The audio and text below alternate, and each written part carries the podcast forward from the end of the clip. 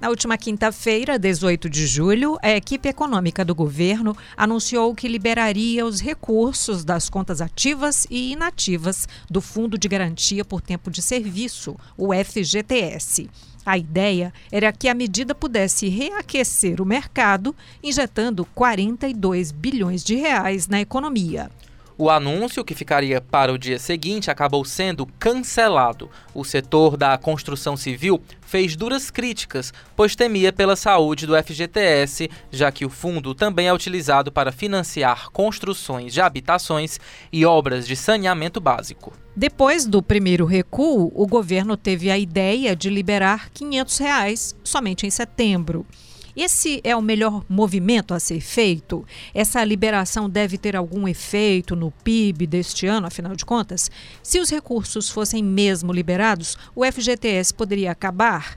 E os investimentos em habitação e saneamento como ficam? Bom, são muitas perguntas e a gente vai discutir aqui, tentar chegar a essas respostas no episódio de hoje do Recorte. Eu sou Maísa Vasconcelos. Eu sou Italo Coriolano e venho com aquele meu pedido de sempre para quem está ouvindo a gente seguir o podcast nos serviços de streaming, também compartilhar aqui os nossos programas nas redes sociais para que o nosso recorte cresça, fique forte, né, Maísa? E alcance aí o maior número possível de pessoas. E se você tiver alguma sugestão, alguma mensagem, alguma ideia para passar para a gente, é só enviar um e-mail para podcast.povo.com.br e lá na parte do assunto você escreve recorte.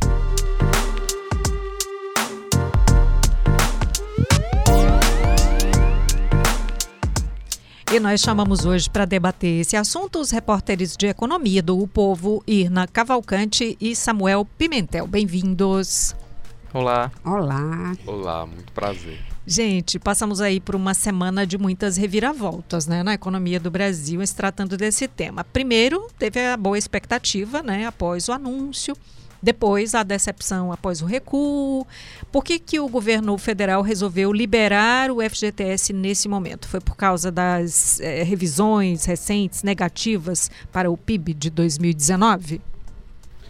Pois é, mas esse também é um dos fatores é, depois de, de, quase certa essa aprovação da reforma da Previdência, né, que é a grande promessa do governo na questão econômica, do impacto positivo que, que deve acontecer nos próximos anos na economia, o governo precisava de uma ação mais é, para agora, uma coisa que, que, que venha reaquecer a economia para agora. E a ideia é liberar o, os recursos do, do FGTS e ter um impacto mais imediato na economia, que a gente está com, como você falou, essas revisões para baixo do PIB seguidas, a gente já está com quase duas dezenas de revisões para baixo, um, um, PIB que estava para mais de 2,5% de expectativa de crescimento, agora a gente já está em 0,8%. Então a gente vem com uma, uma, uma, uma uma expectativa de estagnação na economia. E é então, é bom lembrar que também é uma crise persistente, com o número de desempregados no Brasil ainda muito alto, o consumo não está aquecido.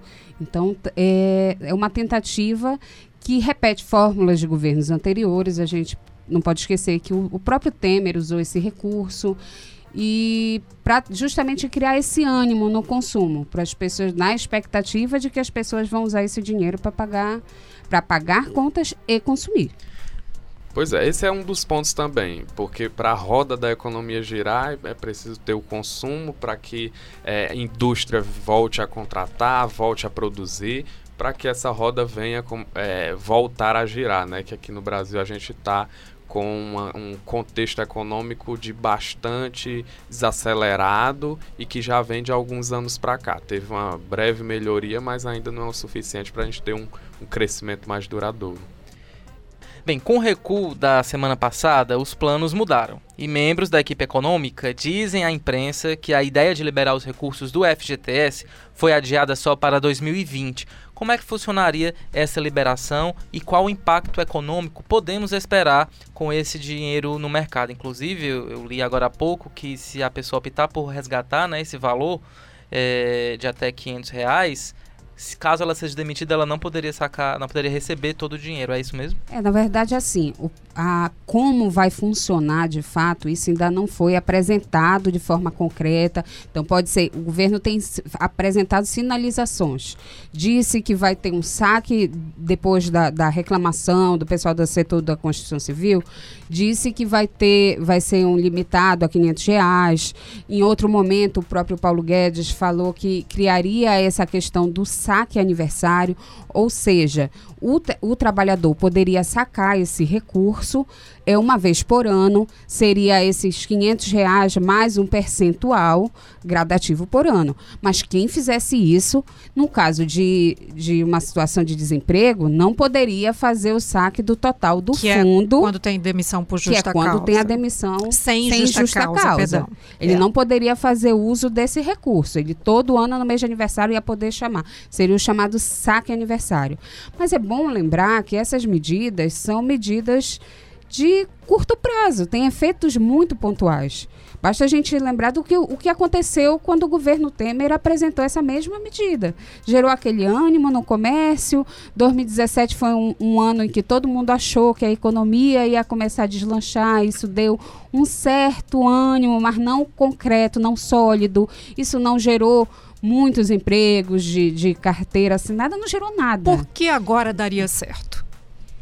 É uma tentativa, na verdade, dele querer, vamos dizer assim, melhorar um pouco a popularidade, dar aquele, aquele alívio imediato, assim, nas para o comércio, para dizer, olha, as coisas estão começando a melhorar.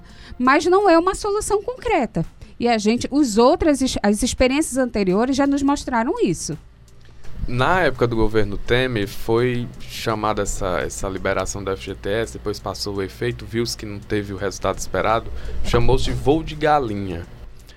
É, hoje a gente pode ter, ter mais ou menos essa noção de que essa iniciativa pode gerar um novo voo de galinha.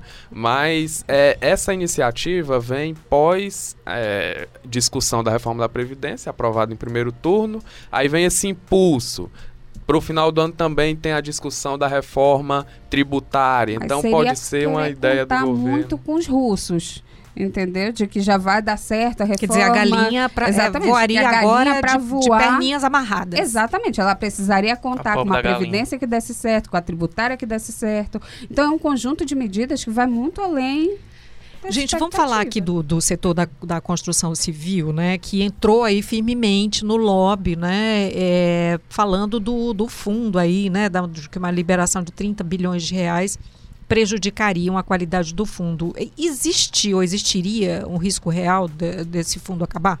Tá. Sobre isso eu queria falar uma coisa para vocês. É, o que, é que, acontece? O FGTS ele foi criado em 1966 como uma substituição da, do fim da estabilidade que existia no serviço privado do trabalhador, assim como tem no setor público. Quando acabaram com essa, essa estabilidade que existia no setor privado, criaram esse fundo. Mas o foco dele, qual é? É justamente socorrer o trabalhador, é uma espécie de poupança forçada do trabalhador para quando ele estiver em algumas situações é, especiais, que seria o caso para comprar moradia própria, para uma situação de desemprego, para doenças graves. E é importante a gente ter cuidado com essa desidratação do FGTS. Isso é sim um risco real. Por quê? Porque a gente sabe, isso do ponto de vista do trabalhador, porque a gente sabe que hoje as pessoas, 28,6%, segundo o IBGE, das pessoas que estão há mais de dois anos desempregadas. Bem mais do tempo do que o tempo dos cinco meses do seguro-desemprego. Ou seja, as pessoas estão com uma dificuldade muito maior de, se, de voltar para o mercado. Então, ou seja, no momento que ela mais precisa, é quando ela. Se você usar esse recurso agora, você pode faltar mais lá na frente. E outra questão é realmente dificultar o acesso à questão da moradia digna, a, a, porque esse recurso do FGTS hoje é o que sustenta as obras de, de saneamento, as obras de, da construção civil.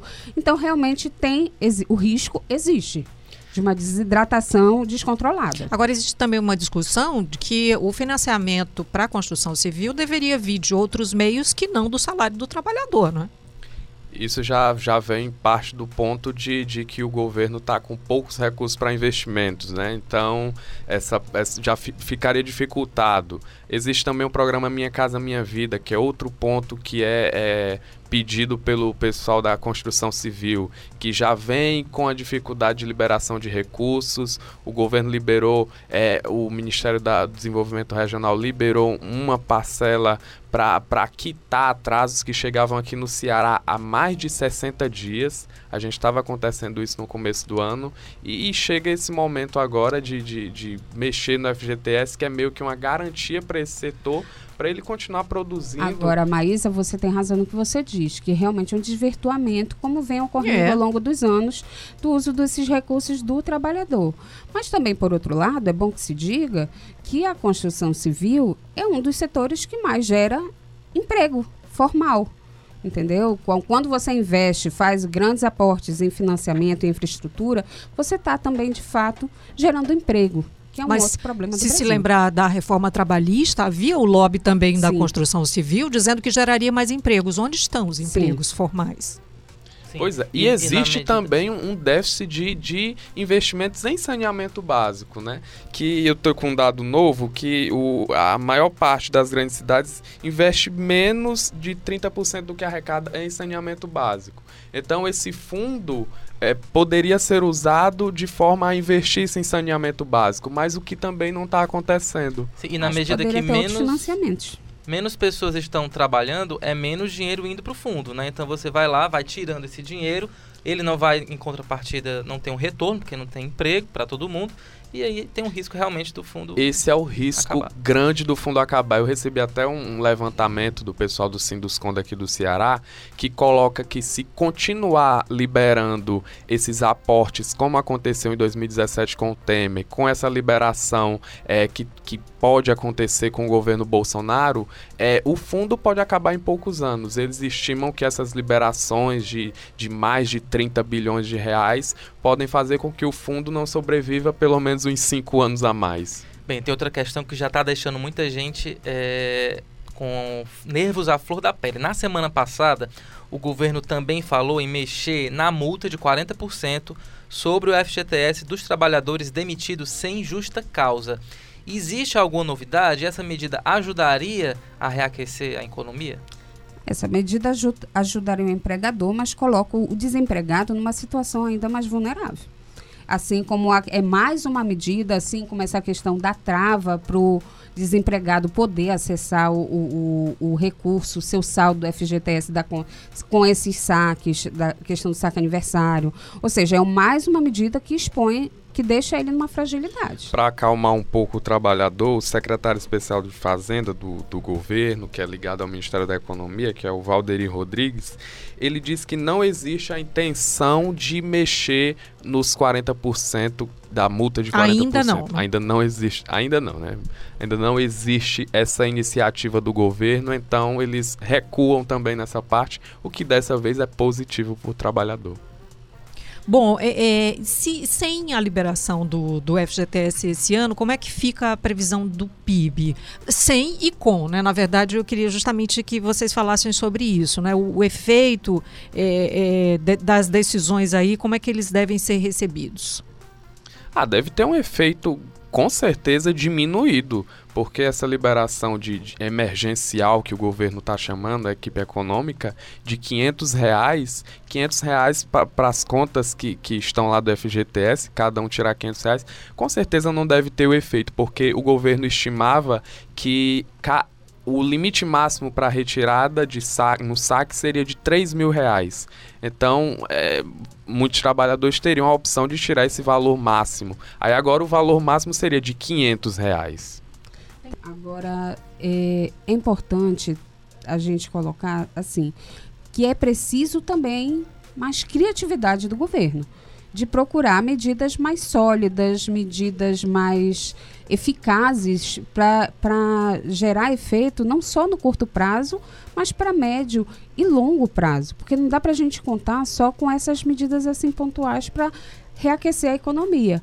E tem um ponto dessa questão do FGTS que eu queria comentar, que é o seguinte: Hoje o FGTS é um dos principais recursos que mantém a caixa econômica, as operações da caixa.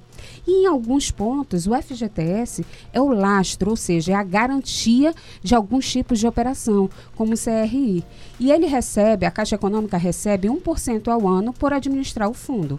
Então, quando a gente, quando ele vai retirando esses aportes da Caixa Econômica, isso significa, é mais uma medida que também coloca em xeque o futuro da instituição. São vários sinais, vamos dizer assim, que colocam aí em xeque se a Caixa vai ser privatizada ou não.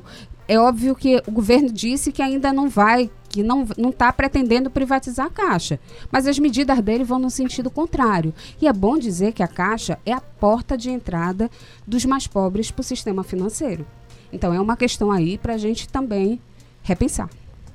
Outro ponto também é o impacto, é a questão do crescimento do país. A gente não vem nos últimos anos tendo um crescimento que mostre que a gente está saindo realmente da crise econômica, que a gente já teve dias piores.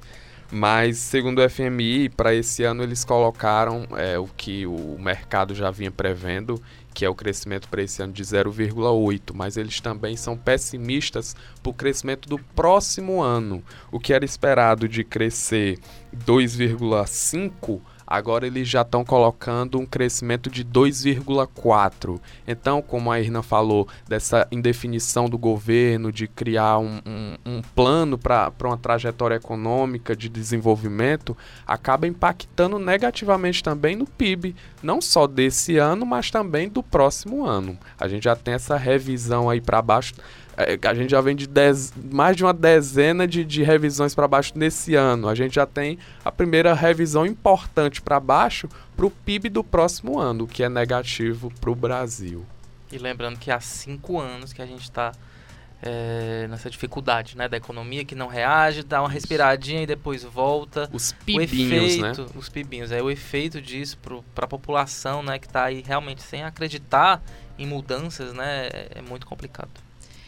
Pois muito bem, muito obrigada, Samuel. Muito obrigada, Irna. Sempre um prazer, Maísa. Obrigado, Samuel. Obrigado, Irna. Esse foi o Recorte, episódio 115. A gente volta amanhã. Tchau.